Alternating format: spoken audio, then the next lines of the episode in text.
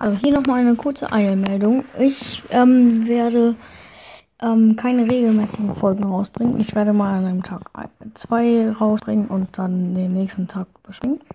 Ähm, und ich werde nicht immer nur Podcast analysieren und sie euch vorstellen, sondern ich werde euch auch, äh, ich werde auch andere Sachen machen, wenn ich mal dazu Lust habe.